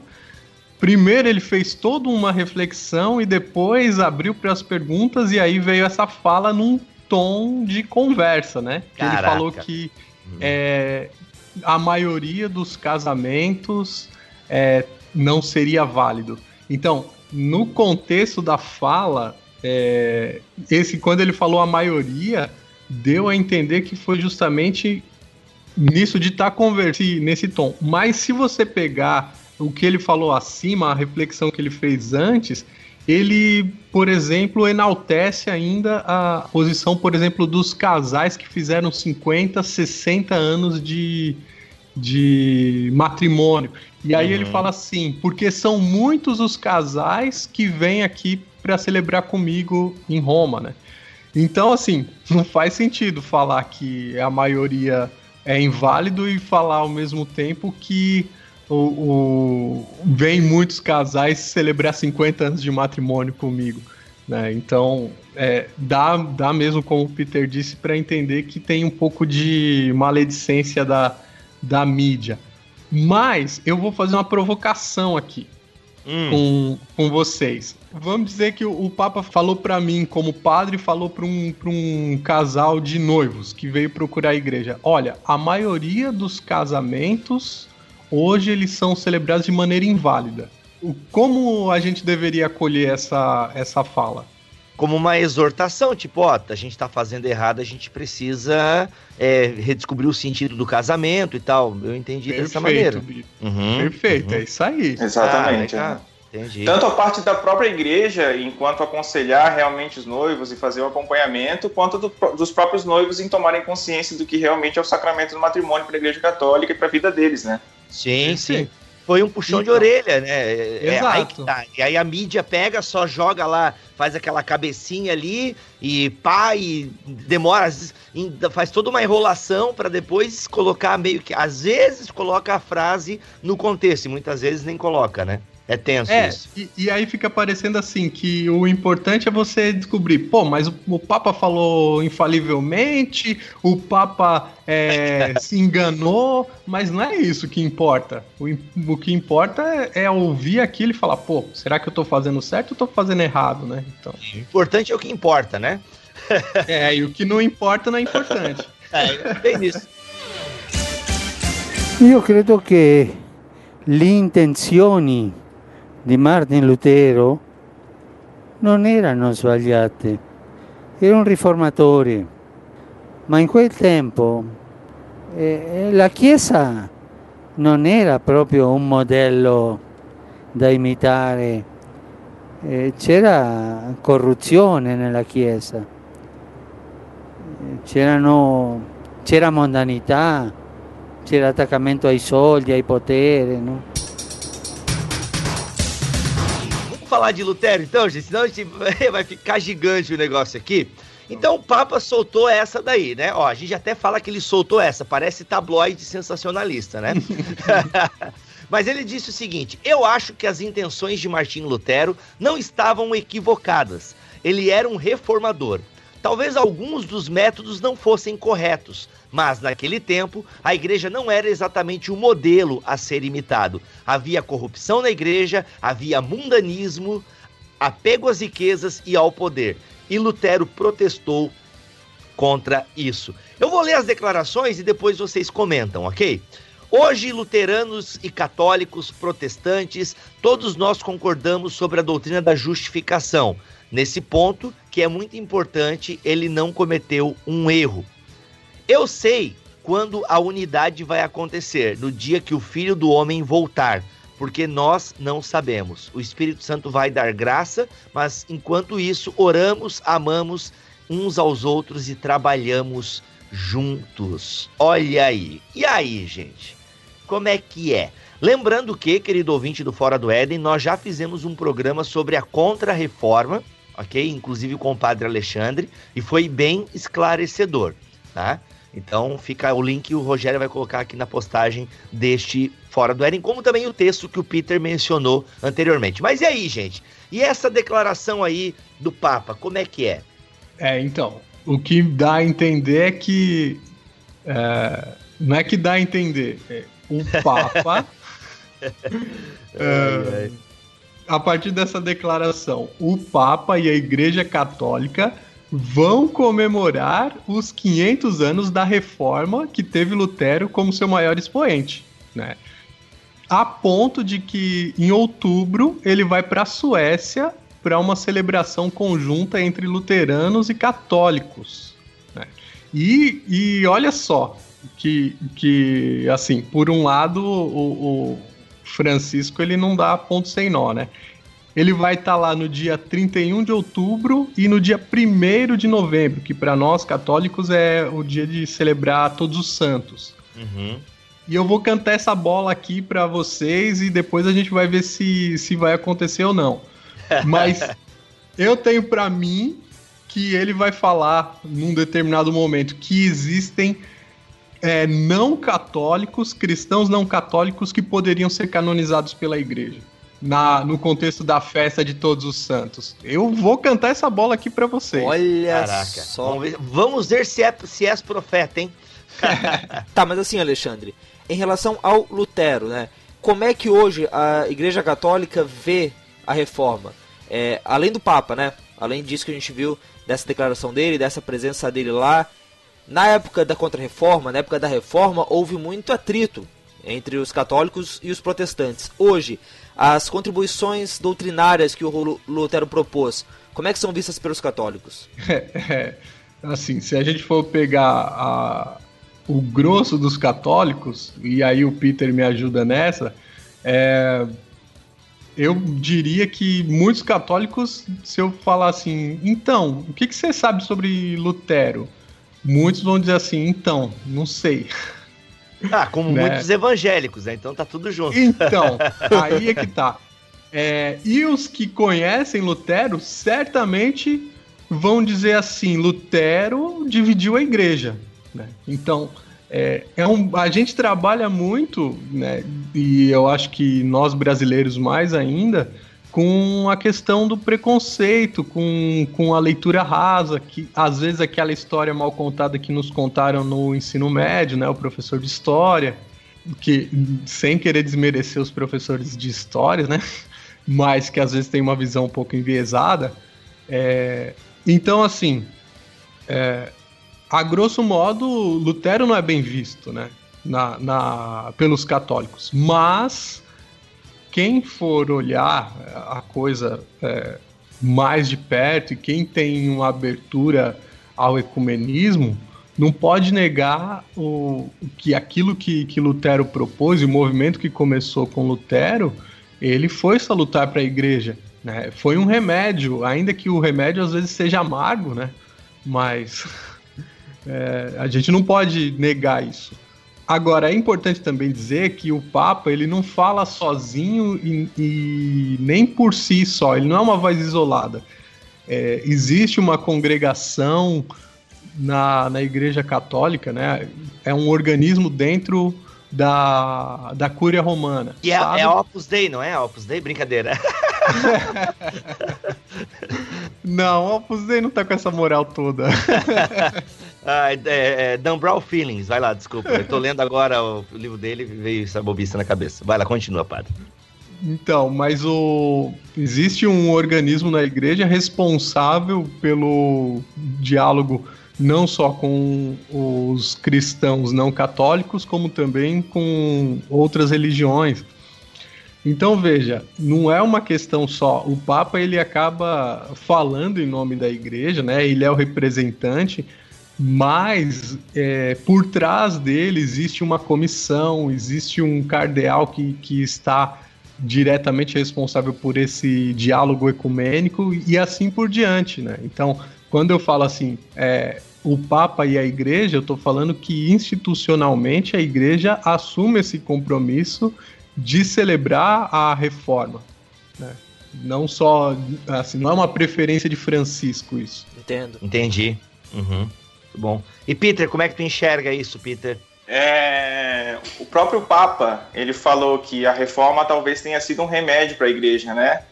E, e, logo mais adiante, nessa mesma frase, ele, ele fala que, embora tenha sido um remédio, é, a divisão foi ruim, né? Aí eu fiquei me perguntando, pô, mas que remédio que é ruim, né?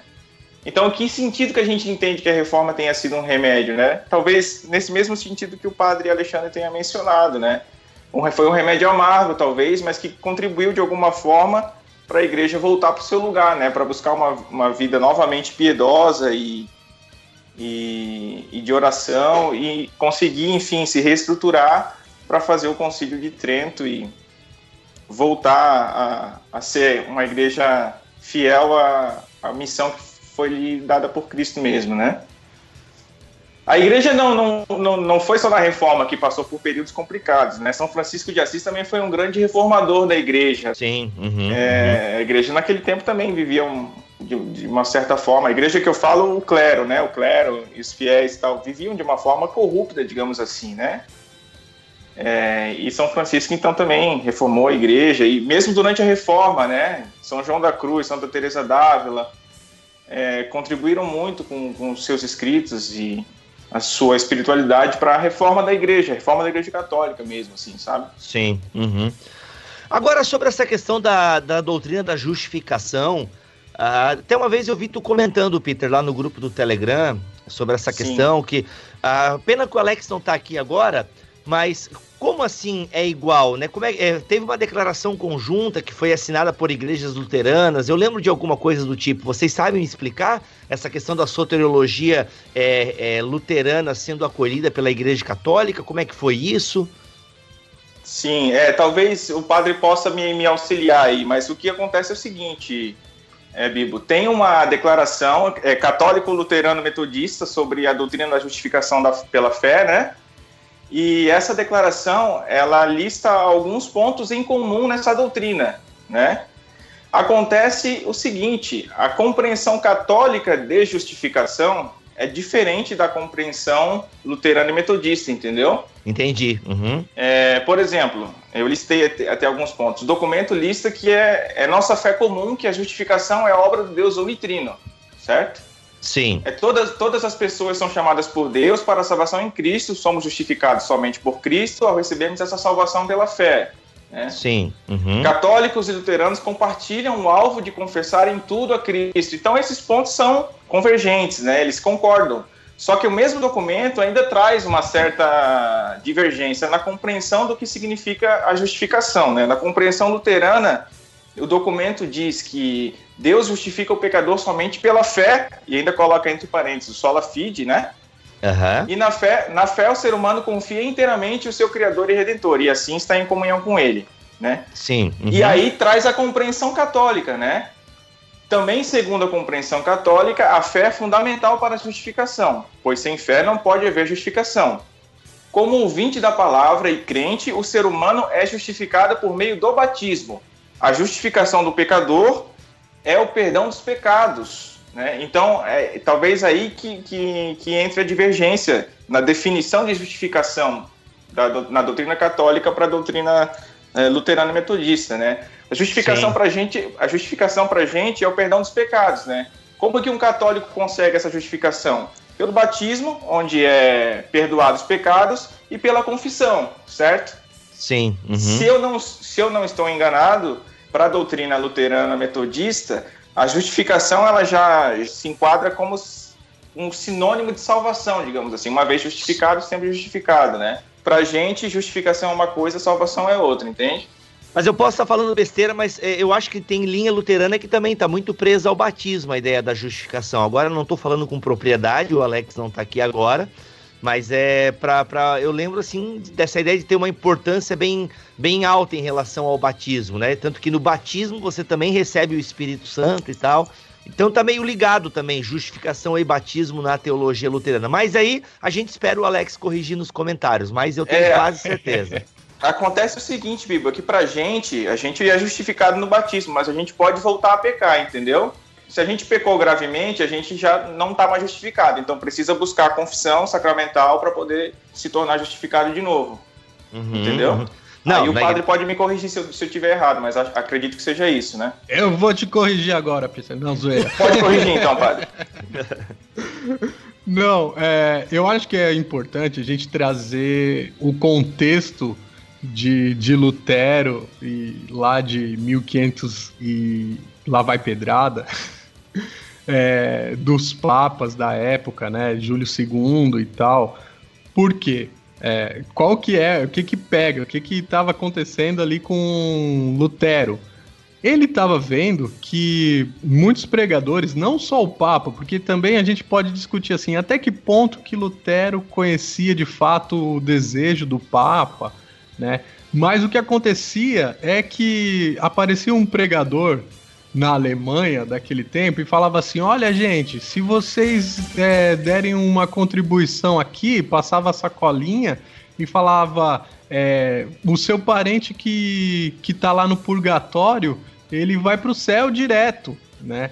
É, contribua aqui com, com a construção da, da Basílica de São Pedro, que ajudando a intenção do Papa, você tá livre dos seus pecados um toma lá da cá que era uma afirmação de, de que assim, olha, pelas obras você alcança a salvação, né?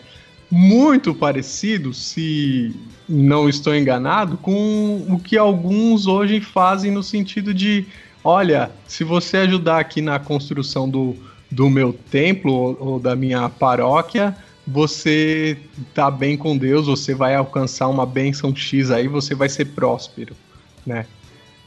Então, veja, quando o Lutero está criticando a questão das obras, né, que não é o merecimento humano, ele está criticando justamente isso, né? E o que, que, a, que a Igreja Católica falava ó, naquele período e de certa forma afirma hoje ainda?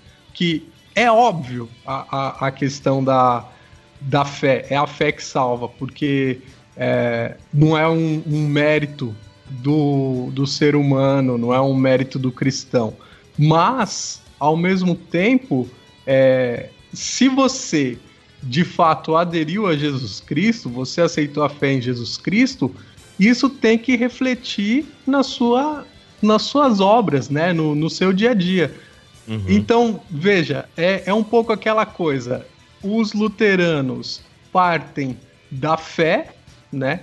Uhum. E, e, afirma que essa questão da obra é fruto, e o, o, católico vai afirmar que sim, é pela fé, isso é, é óbvio, mas você tem que também de alguma forma é, assumir isso, né? E tem essa questão também de que o sacramento para nós é ao mesmo tempo uma obra, né? Que a gente fala que é o batismo tem uma ação ex opere operator, né? Ou seja, uhum é, é uma ação que te transforma.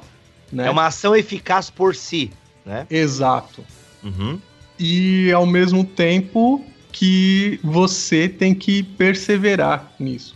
Né? Então, veja, não é uma coisa simples, porque uhum. demorou 500 anos praticamente para se chegar a um, uma declaração conjunta de que de fato não é que essas doutrinas sejam tão diferentes, apesar de os percursos para se chegar a uma doutrina da justificação próxima, o, o, percurso é diferente, mas no fim das contas não é uma coisa tão, tão fora assim. É que na luterana é monergista, só Deus age, e na católica é sinergista, a participação do fiel, né? Talvez seja essa é, uma maneira é. simples de explicar. Uhum, muito bom. Uhum. Então tá aí, gente. Pô, foi bacana mesmo bater esse papo aí contigo, Alexandre, Peter. É legal a gente entender, né? Nós, como protestantes, às vezes é, tem, a gente tem preguiça de querer entender, já rotula como errado e deixa como errado. E acho que o Fora do Éden tá aí também para ajudar os ouvintes a entenderem um pouco mais as doutrinas católicas, as declarações do Papa. Então é legal. Eu, pelo menos, aprendi e agora, toda vez que eu leio uma declaração do Papa, eu, ah, isso aí é a opinião do Papa. E o Papa, às vezes, pode errar e tal. Então, como assim, o pastor também fala um monte de coisa errada às vezes, o Papa também pode dar as escorregadelas dele, mas é sempre bom, pessoal. E acho que ficou aí o alerta que o Peter colocou a gente lê a matéria completa, sabe? Porque sim, sim. É, a, as reportagens são, é, como é, clickbait, né? Que o pessoal chama, né? Isso, isso. É, quer só comer o seu clique ali, só quer fazer você clicar para dar page view e tal. E eu vejo muita gente compartilhando no Facebook e tal, e às vezes sem ler a reportagem. Essa do casamento mesmo, eu vi uma galera então, assim, vamos ter um pouco mais de sabedoria. E é isso, acho que o ecumenismo, ouça lá o BTcast sobre ecumenismo e vocês vão perceber que a gente tem mais em comum do que se imagina e uma causa nobre. Beleza? Padre Alexandre, obrigado, cara, mais uma vez por estar aqui no Fora do Éden. Valeu, Bibo, valeu, Rogério. Prazer aí conhecer Peter e vamos junto. É nós. Peter, Obrigado, cara. Obrigado por tudo aí também que tu tem feito pelo Bibotalk e por estar participando aqui com a gente. Imagina, Bibo, é um prazer, cara. Estou muito feliz de participar aqui com vocês. Um abraço pro Padre Alexandre, para você, pro Rogério e até a próxima. Até a próxima, galera. Foi bom estar mais uma vez aqui com vocês. Grande abraço e até a ah, próxima. O Milho, é, o Milho já não é convidado, né? Para mim o Milho já é da bancada aqui. É assim, né? Quando dá na telha e encaixa os horários, a gente participa, o né? Milho é o é nosso nóis. correspondente na França, né? Eu acho que a gente tem que valorizar Olha ele. aí. Oh, tá, tá, tá, faltando notícia da França aí, Emílio. Pô. Eu vou. É. Putz, é, e o tempo pra ficar caçando notícia. Mas eu vou tentar, eu vou tentar, vai. Vai lá, vai lá. Gente, um abraço! Um abraço. Falou. Um abraço.